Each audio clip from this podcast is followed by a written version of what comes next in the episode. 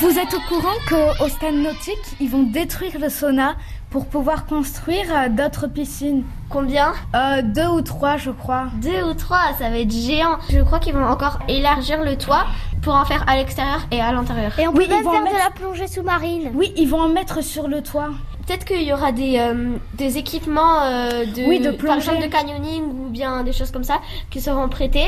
Comme ça, ils pourront faire des, des on pourra faire des, Des ils plongées organiseront sous-marines. non, ils organiseront des, des sorties hein, pour faire du canyoning. euh. Mais vous êtes au courant, en fait, ils vont aussi euh, raser toutes les arbres en haut Oh non. pour construire un grand bassin. Et c'est là où on va pouvoir plonger.